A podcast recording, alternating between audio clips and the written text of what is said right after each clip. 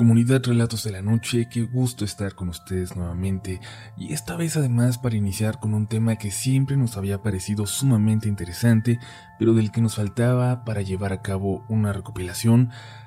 Ya tenemos para hacer una y nos quedan además hoy algunas en el tintero, pero ya saben, si les gusta este tema vamos a regresar a él muy, muy pronto. Hoy vamos a hablar de experiencias paranormales, sobrenaturales en iglesias o alrededor de ellas. Es algo irónico tal vez, o tal vez no, pero sin duda son lugares sumamente especiales y cargados de energía, y quizás eso no siempre es para bien. No nos detenemos más en la introducción de las siguientes historias. Esperamos que ya esté todo listo para que te dejes llevar por los siguientes relatos de la noche. Lo que estoy a punto de relatar ocurrió hace dos años y medio en un lugar escondido en Baja California Sur, México, más precisamente en los alrededores del pueblo mágico de Loreto. Mi madre, aunque originaria del estado de Morelos, en el centro del país, había recorrido de niña junto a su padre aquella enorme península de Baja California, de punta a punta. Y ahora siendo ella mayor y, y con una enfermedad que le dejaba poco tiempo de vida, nos pidió como uno de sus últimos deseos que nosotros, sus hijos, realizáramos ese viaje y se lo pudiéramos relatar. Quería, creo yo, que, que lo viviéramos. Gracias a Dios mi mamá sigue con vida, aguantando fuerte, pero sí hicimos mis hermanos y yo aquel viaje, que seguirá siendo siempre una de las experiencias más bonitas de mi vida. Sin embargo, durante el viaje ocurrió algo, y eso es lo que estoy por relatar. Mi mamá nos había hablado de un lugar que la impactó, del que tenía muchos recuerdos, la misión de San Francisco Javier, fundada en 1699, un bello edificio de estilo barroco que está en medio de un pueblecito de unas cuantas casas nada más, en medio de las montañas desérticas de la zona, a unos 35 kilómetros al sur del pueblo de Loreto. Llegamos ahí a Loreto casi a las 10 de la noche, Saldríamos al día siguiente muy temprano para continuar nuestro camino hasta Cabo San Lucas, pero no encontrar un lugar para cenar. Mi hermana propuso ir a buscar aquella misión de San Francisco Javier, conocerla al menos, grabar un video quizás para mi mamá desde ahí. A pesar de ser pocos kilómetros, terminamos haciendo una hora de camino. La carretera estaba llena de curvas muy pronunciadas, de subidas y bajadas Parece que aquella misión está ubicada con la intención de nunca ser encontrada. Era mucho más peligroso el camino de lo que pensábamos, y el pueblecillo al llegar a la misión, aún más pequeño también. Eran unas cuantas callecitas las que formaban San Javier, y sin ningún problema ubicamos inmediatamente aquella iglesia, la misión. Dejamos el carro en lo que parecía ser un estacionamiento, y luego convencimos a mi hermano de regresar cuando vimos que había saltado la pequeña barda para acercarse a ese lugar. Este tipo de lugares suelen estar protegidos por leyes federales, así que le dijimos que, que no lo hiciera, que no valía la pena. Todo el lugar parecía oscuro. No solo la misión, alrededor también. No había luces en las calles, salvo algunas en las casitas a lo lejos. Estuvimos tan solo unos cuantos minutos ahí. Debo reconocer que estábamos nerviosos y decidimos volver. Y es que creo que nunca dejamos de estar preocupados por el camino de regreso. Nos subimos al carro y le dimos una vuelta a aquel lugar. Una última vuelta, grabando. Al llegar al final de la calle, o lo que parecía serlo, de repente tuvimos señal. Así que paramos un momento e intentamos revisar en el teléfono cuánto tiempo haríamos de vuelta para Loreto, para llegar al hotel pero mi hermana nos pidió que volteáramos hacia la misión nuevamente. Y es que había gente ahí. No los habíamos notado antes, no hasta entonces. En un costado de la iglesia había varias personas paradas, vestidos como monjes, como como misioneros, parados inmóviles, como guardando distancia entre unos y otros. Por un momento pensamos que pudieran ser estatuas, pero en realidad al pasar por ahí la primera vez no los habíamos visto. Mi hermano dijo que seguramente eran sacerdotes o, o algo así que, que habitaban el lugar aún. Y aunque eso no tenía lógica, quisimos pensarlo por un momento. Y es que, como les digo, ya estábamos nerviosos. Salimos de ahí. En la carretera, de ida, no habíamos visto un alma. Y de vuelta esperábamos algo similar. Atravesar esas curvas peligrosas en total oscuridad, sin señal de teléfono. Ya para estas alturas, lo único que queríamos era regresar al hotel. Estábamos convencidos de que había sido una mala idea ir para allá, a esas horas. Tuvimos mucha suerte de volver sin contratiempos y nos dormimos como si tuviéramos días sin hacerlo. Por la mañana al desayunar, le hablamos a mi mamá para platicarle dónde estábamos y le pasamos el video de la misión, el video de la noche anterior, justo ese que grabamos antes de ver a los monjes. Recuerdo el mensaje de mi madre. Qué bonito. Es del lado del cementerio donde están enterrados los misioneros. Mi hermana nos enseñó el mensaje y fue raro. Sentimos muy extraño y, a pesar de que perderíamos casi dos horas, unánimemente decidimos antes de salir rumbo a La Paz, volver a ir a la misión, volver a adentrarnos en ese desierto, volver a ver ese lugar a la luz del día. El camino no era tan abrumador como fue de noche, aunque las curvas sí lo hacen peligroso. El pueblito, a pesar de lo pequeño, parecía lleno de vida, no como la noche anterior cuando era realmente un pueblo fantasma. Y aquella misión, aquel lado sur. Sí, nos acercamos para comprobar que se trataba de un pequeño cementerio dentro de ella dedicado a sus misioneros.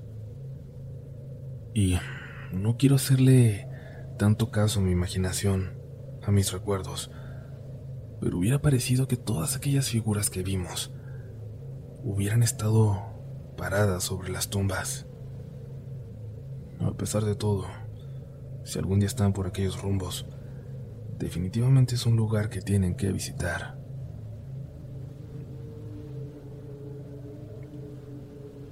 Me van a decir loco quizás, pero a mí siempre me han dado algo de miedo las iglesias. Tuve la suerte de que mi papá decidiera dejar la religión y nunca tuve que visitarlas por obligación, aunque muchas veces sí lo hice para acompañar a los abuelos o a mis tías, hermanas de mi abuela, solteras hasta la muerte y siempre dedicadas en cuerpo y alma a Dios. El barrio de mis abuelos es viejo. A unos cuantos pasos de su casa hay un parquecito y justo cruzándolo una iglesia muy pequeña. Casi parece una casa.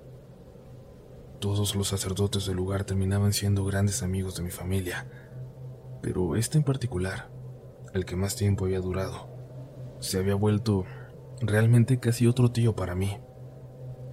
Teníamos un tiempo de no haber ido, cuando por el trabajo de mi papá estuvimos fuera por casi dos años. Yo tenía 17 mi abuela decía que casi no me reconocía cuando llegué. Habíamos llegado de sorpresa, y cuando preparábamos todo para cenar, mi abuela me dijo que fuera por el padre Daniel, que le daría mucho gusto vernos. Seguramente está abierta la puerta de entrada de la iglesia, pero si no, da la vuelta y tócala en la puerta pequeña que hay en el departamento de atrás. Me dijo. Así lo hice y salí corriendo hacia allá, atravesando el parque. Les digo, las iglesias me causan una sensación extraña, pero tenía ya dos años sin entrar alguna. Pensé que ya era casi un adulto, que quizás era hora de dejar esos miedos atrás. La iglesia estaba abierta. En la primer banca después del altar rezaba una señora, y no quise interrumpirle y pasar por ahí. Así que me senté en la última fila, esperando ver al padre Daniel para invitarle. La señora parecía rezar un rosario o algo así. Y es que pasaron los minutos y ella seguía haciéndolo. Y cada vez más fuerte, como, como si lo hiciera con mucha fe o pidiendo algo muy importante. Después de un rato se levantó y se dirigió hacia una puerta detrás del altar. Yo no quería adentrarme más, Para este momento aquellos nervios que me provocaban de niño en sus lugares habían vuelto por completo, como si nunca se hubieran ido. Pero si la iglesia estaba abierta aún entonces, el padre no estaba en el departamento de atrás. Tenía que animarme a entrar un poco más. Por suerte, cuando estaba tratando de tomar valor, escuché pasos acercarse. Era él, que tardó un momento en reconocerme y luego me saludó con mucho gusto como yo a él. ¿Qué estás haciendo aquí solo? me dijo. Venía a invitarlo a cenar, padre. Tenemos ganas de platicar con usted. Ok, voy por mi teléfono y vamos, me dijo. Si quieres mientras ve cerrando la puerta para que ya no entre nadie más a buscarme. Le dije que había una señora rezando, que se había ido por la puerta detrás del altar. El padre sonrió. Me pidió ir a buscarla a esa puerta mientras él corría por el teléfono. No entendí por qué lo dijo, pero fui a aquella puerta. Casi me desmayo cuando vi que detrás Detrás de la puerta había un pequeño espacio con cajas y cosas guardadas de las ceremonias, pero no había salida, ni siquiera espacio para que alguien permaneciera ahí. Cuando regresó el padre, lo volteé a ver como queriendo preguntarle, como queriendo saber, pero él solo sonrió de nuevo, asintió y me puso la mano en el hombro. No te preocupes, ya lo sé, ya lo sé, cuesta creer. Con el tiempo lo supe. Aquella señora que reza es, al parecer, un fantasma que nunca se ha metido con nadie, aunque muchos le han visto, incluido el padre que, que tuvo que aprender a convivir con ella. Pero nunca se deja ver su cara.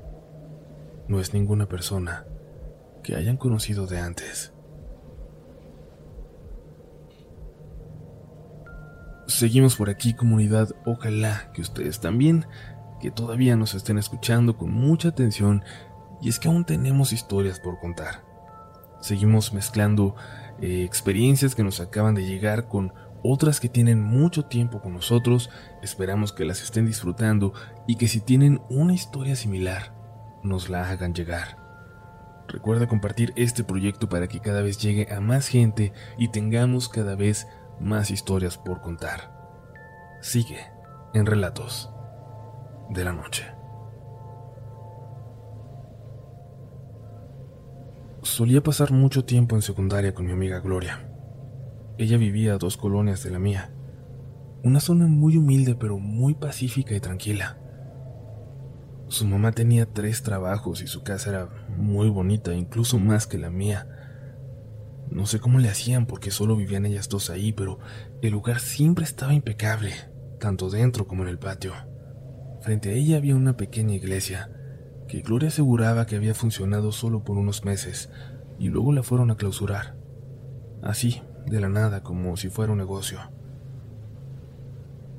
Tenía ciertos detalles que le hacían parecer una iglesia católica, pero cuando ponías atención te dabas cuenta de que no era así. Además, tenía tres ventanas en los costados. Recuerdo una vez que me quedé a dormir con Gloria, era la primera vez que dormía fuera de mi casa.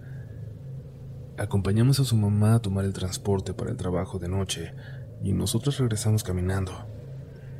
Nos había dado algo de dinero para comprar pan y galletas en una pequeña tienda a unas cuantas casas de distancia. Yo estaba esperando a Gloria afuera y, y empecé a caminar. Estaba embobada y es que la calle me parecía encantadora. Sus luces, los niños jugando afuera. Era como una calle de un pueblo encantador, de un pueblo de cuento, enclavada ahí, a media ciudad. Pero de pronto varios de los niños que veía salieron corriendo de ahí, y yo solo entendí entre sus gritos, piecitos, piecitos. Pensé que alguno se había lastimado. Del otro lado de la calle corrieron otros más, de pronto habían dejado la calle desierta. Caminé un poco más. Me acerqué a la iglesia. Un sonido parecía provenir de ahí. Una ventana, la única que no estaba cubierta totalmente por barrotes, tenía la luz encendida. Yo estaba muy intrigada. Me acerqué aún más para asomarme. No, no, no, no. Vente para acá. Me gritó Gloria a mis espaldas con la bolsa del pan entre los brazos. Vámonos. Vamos a la casa. Al entrar cerró todo muy bien, también las cortinas. Nunca lo había hecho, pero asumí que era porque no estaba su mamá. No pregunté más, pero luego sabría que que había otra razón para cerrar, para cubrir las ventanas. Cuando estábamos por dormirnos le pregunté por qué había gente en la iglesia de enfrente si estaba clausurada, y me dijo que no había nadie que ese lugar era lo único que odiaba de su calle, de vivir ahí. Nunca te asomes para allá si es de noche, menos si ves que se prende la luz de esa ventana. Prométemelo, me dijo. Prometí sin realmente hacerlo. Solo dije que sí, pero en realidad no le había dado ninguna importancia. Pensé que no la tenía. Una hora después, más o menos, cuando ya estábamos dormidas, escuché de nuevo aquel sonido.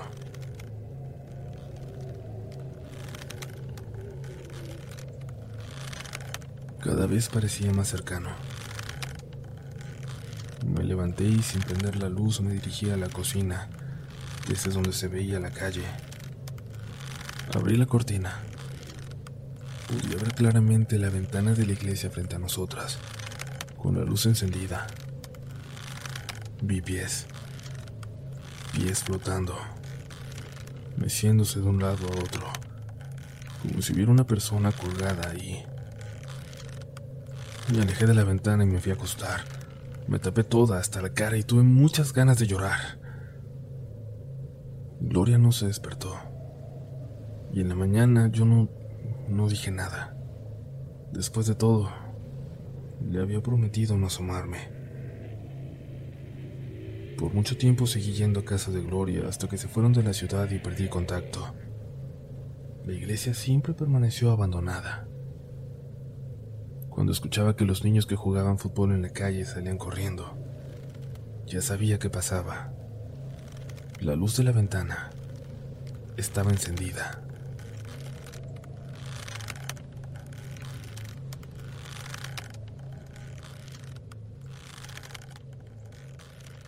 Si te gusta este contenido, no dudes en suscribirte para que estés pendiente de lo nuevo que tenemos cada semana. Síguenos también en Instagram y Twitter, donde nos encontrarás como RDLN Oficial. Y también puedes suscribirte a YouTube, donde tenemos varios relatos nuevos cada semana. Esto es Relatos de la Noche.